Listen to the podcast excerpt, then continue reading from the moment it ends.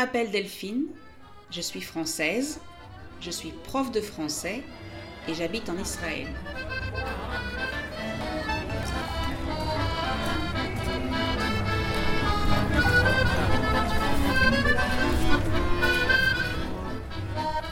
Je veux vous aider à parler mieux en français. Mais pour parler mieux, il faut aussi écouter et comprendre. Donc, bienvenue sur le podcast French to Go, un podcast tout en français où je parle de ma vie au quotidien.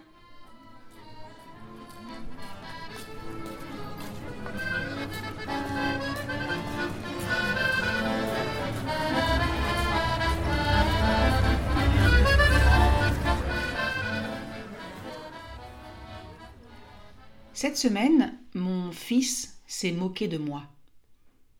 en fait, ce n'est pas très original. Il se moque souvent de moi. J'imagine que j'ai l'âge, 50 ans, et qu'il a l'âge, 18 ans, où on se moque un peu de ses parents. Je faisais sans doute la même chose. C'est la vie. Bref, mon fils s'est moqué de moi euh, et plus particulièrement de mon cahier de recettes. Il faut dire qu'il ne paie pas de mine. Alors ne pas payer de mine, c'est une expression pour dire que quelque chose n'a pas un aspect attirant, que quelque chose ne donne pas confiance. Et c'est vrai que mon cahier de recettes, enfin mes cahiers de recettes, parce que j'en ai un pour les recettes salées et un pour les recettes sucrées. Donc, mon cahier n'est pas très beau. D'abord, j'ai utilisé deux cahiers en format A5, donc la moitié du grand format, et c'est vraiment les cahiers les plus simples possibles. Comme dit mon fils, c'est un cahier de CP. Alors le CP, c'est le nom donné à la première classe de l'école primaire. Vous savez, celle où on apprend à lire et à écrire, entre autres. Donc, ce sont des cahiers tout simples. Déjà, avec ça, mon fils a de quoi se moquer de moi. Il a déjà assez de bonnes raisons pour se moquer de moi. Si je voulais vraiment avoir un beau cahier de recettes, à transmettre de génération en génération, donc euh, à donner à mes enfants qui le passeront ensuite à leurs enfants, etc., j'aurais sans doute pu investir dans un support un peu plus beau. J'aurais pu acheter un beau cahier ou un classeur. En tout cas, quelque chose qui dure, ça veut dire qui tient de nombreuses années. Et aussi quelque chose qui a de l'allure, ça veut dire quelque chose qui a un aspect extérieur respectable. Peut-être même quelque chose qui en jette. Alors qui en jette, c'est une expression pour parler de quelque chose qui impressionne, qui brille, qui rend les autres jaloux. Là, franchement, mon cahier de recettes, il n'impressionne pas du tout. Je suis d'accord avec mon fils. En fait, avant, euh, il y a environ 25 ans, j'avais un petit classeur. J'avais tapé mes recettes sur mon ordinateur, je les avais imprimées à un petit format pratique, euh, je les avais ensuite découpées et mises dans ce petit classeur. C'était joli, mignon même. Mais le petit classeur était de mauvaise qualité, manifestement. Il n'a pas tenu le coup.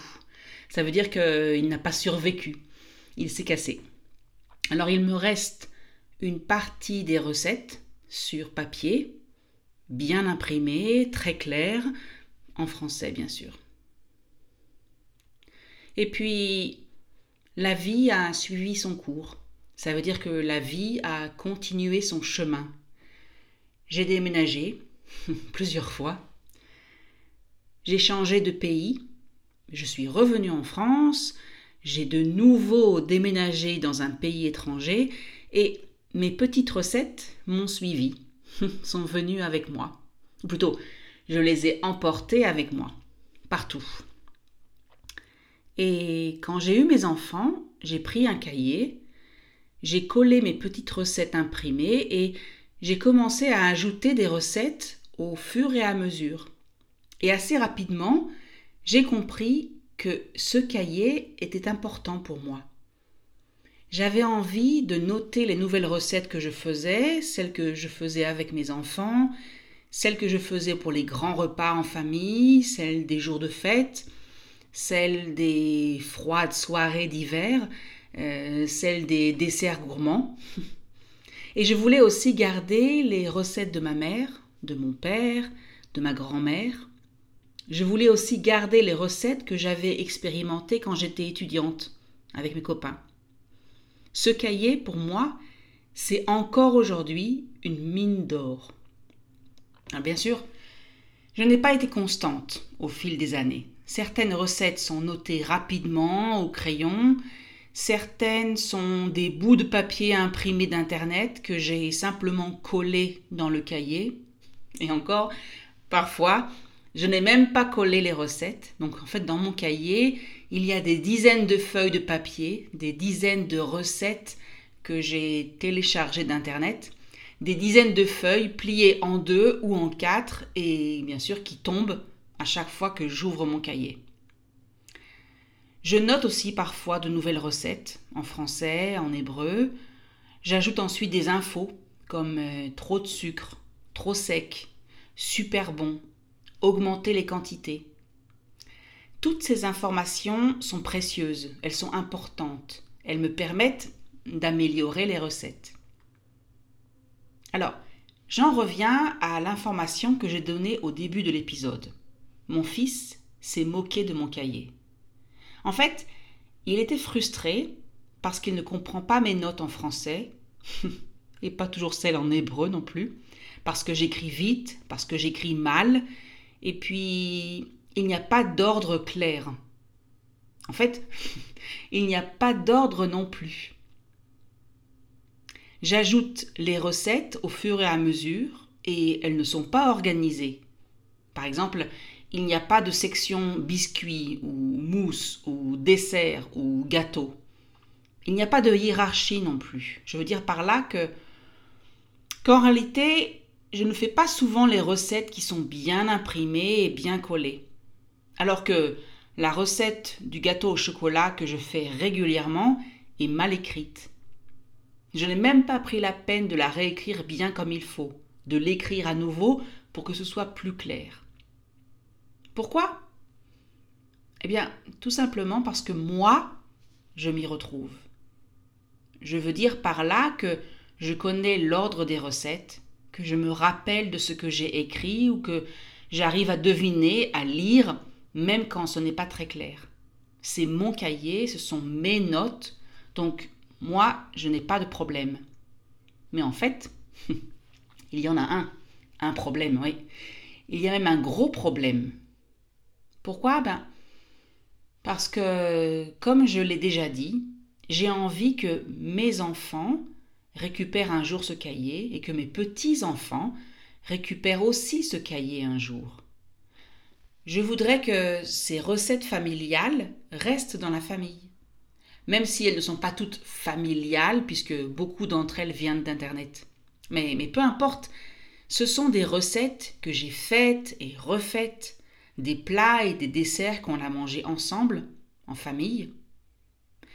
Et comme on mange bien dans ma famille, comme on aime bien manger et cuisiner, ce cahier est important.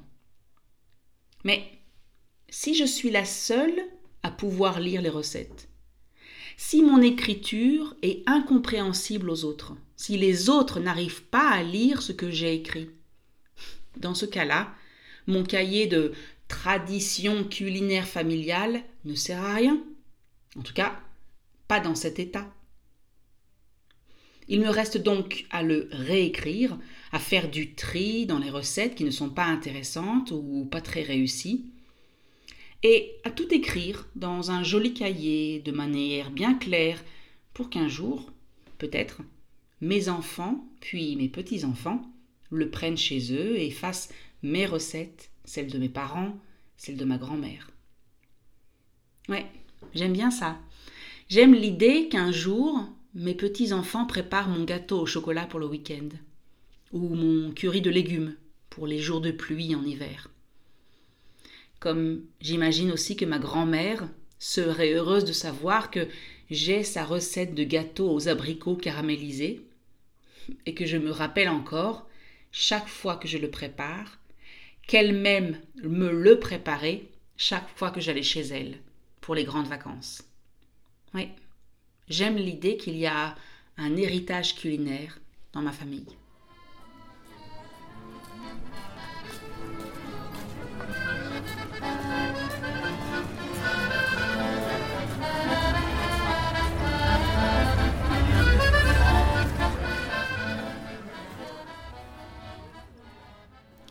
Et voilà, c'est fini pour aujourd'hui. Si vous voulez lire le texte, allez sur le site frenchcart.com. Si vous avez aimé l'épisode, abonnez-vous, cliquez sur like ou partagez.